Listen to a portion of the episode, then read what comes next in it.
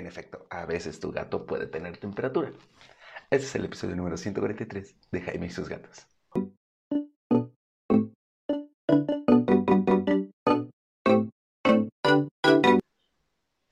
Hola, ¿qué tal? ¿Cómo estás? Yo soy Jaime, soy un cat lover, un amante de los gatos y comparto vida con cuatro maravillosos gatos que, pues sí, han pasado por periodos de enfermedad. De hecho, ahorita Cabezón trae como todos una serie de problemas que ya les he estado contando trae esos problemas de la boca, de gingivostomatitis, y justo tuvimos que ir al veterinario para que le revisara porque traía un absceso y cosas por el estilo. Como ya hablé en el episodio anterior justamente acerca de los abscesos, hago el podcast y a los pocos días a Cabezón le da un absceso.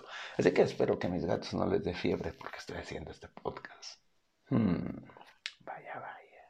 Pero bueno, el punto es que en la veterinaria seguido nos llaman, más que nos llegan, nos llaman y eso es lo que más nos preocupa. Por eso dije, tengo que hacer este episodio. Diciendo, mi gato tiene fiebre, así que le di tantito paracetamol. Wow. No. Punto número uno y más importante, no automatiques a tus gatos con medicamento humano porque tu gato no lo va a poder procesar bien. Simple, se acabó, ahí estuvo. Incluso peor que los perros, ¿no? O sea, el perro quizás te soporta un poquito, poquito, poquitito, o sea, una micra de paracetamol. No lo vas a poder comprar en la, en la farmacia, ¿no? Y para que tú lo dividas exactamente lo que es, va a estar dificilísimo. Los gatos no. Los gatos no. Y eso nos lleva a la segunda pregunta. ¿Y cómo supo usted que su gato tenía temperatura? Hmm. Bueno, pues es que estaba calientito. Gente, vamos a empezar por algo básico. La temperatura normal de un gato adulto está entre los 38 y los 39 grados. El de nosotros es 37, así que obvio, tu gatito va a estar calientito todo el tiempo. Y si tienes un gatito chiquito, esto puede ser de entre los 38.5 hasta los 39.5. Sí, los chiquitos tienen una temperatura mayor. Y si tienes un gatito, tienes que mantener esta temperatura. Uno. Dos. En realidad, para saber qué temperatura tiene un gato, tienes que ponerle un termómetro anal. Ajá, así. Si, no entendiste bien, es por el culín, así. ¡Pum! Se lo pones. Esperas a que tu gato se quede quieto lo suficiente y luego tomas la temperatura y ves que tu gato tiene o no temperatura. Así que Sí, es un poco difícil que sepan que el gato tiene temperatura, pero bueno, digamos, quieres saber si tu gato tiene o no temperatura, te lo voy a decir aquí. ¿Y cómo le vas a hacer para que tu gato tenga o no, saber si tu gato tiene o no temperatura? Lo primero es, como siempre con los gatos, lo ves distinto, lo ves más tranquilo, lo ves más calmado, deja de moverse tanto. Eso no es señal solo de temperatura, es señal de que algo está pasando. Si tu gato se está comportando diferente, llévalo al vet, llévalo al vet. Capaz que solo es un mal día, hay que admitirlo capaz que tu gatito trae algo, pero si ya van varios días en que notas un cambio de comportamiento, sí, definitivamente el veterinario. No necesariamente va a ser porque tenga temperatura, eso ya lo definirá el veterinario. ¿eh? O sea, la verdad es que la mayor parte de las veces que llegan con eso no tienen temperatura, tienen otras cosas menos temperatura. Número dos, ponle la naricita, así. Si la naricita de tu gatito, esa cosa linda y bella, no está humedita, sino seca, probablemente también tiene temperatura probablemente puede ser otra cosa. Así que mejor ve al vet.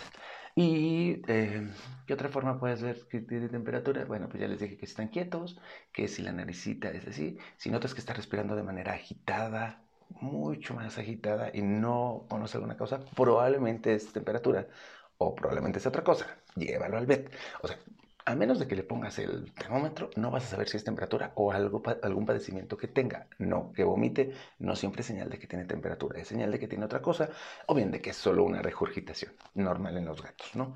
Así que, ojo, eso es lo que tienes que hacer. Como sea, en lo que encuentras al vet o en lo que puedes ir, capaz que, como siempre, les pasa, no que te suceda a ti, pero nos pasa muy común de que es que es una urgencia veterinaria. Mi gato lleva siete días así y tú, Ok, bueno, en esos siete días en lo que decidiste si era o no una urgencia veterinaria, manténlo hidratado. Ya sea, uno, pues ponle agüita fresca todos los días, agua fresca, agua fresca, y si cámbiale el agua todos los días. Número dos, pues si no tienes tu fuentecita, ve si puedes conseguirte una fuentecita. Dale comida húmeda. No es aconsejable que se mantengan con comida húmeda. Y por comida húmeda me refiero a latitas o sobres. Si es barf, es otra onda. Eh, si, es si come barf, pues el, se me olvidó el nombre de la, del juguito rojo que le sale a la sangre, ese dáselo así con una jeringuita en el hociquito. Puedes darle alguna bebida isotónica, este, como un eh, suerito de manzana, así poquito.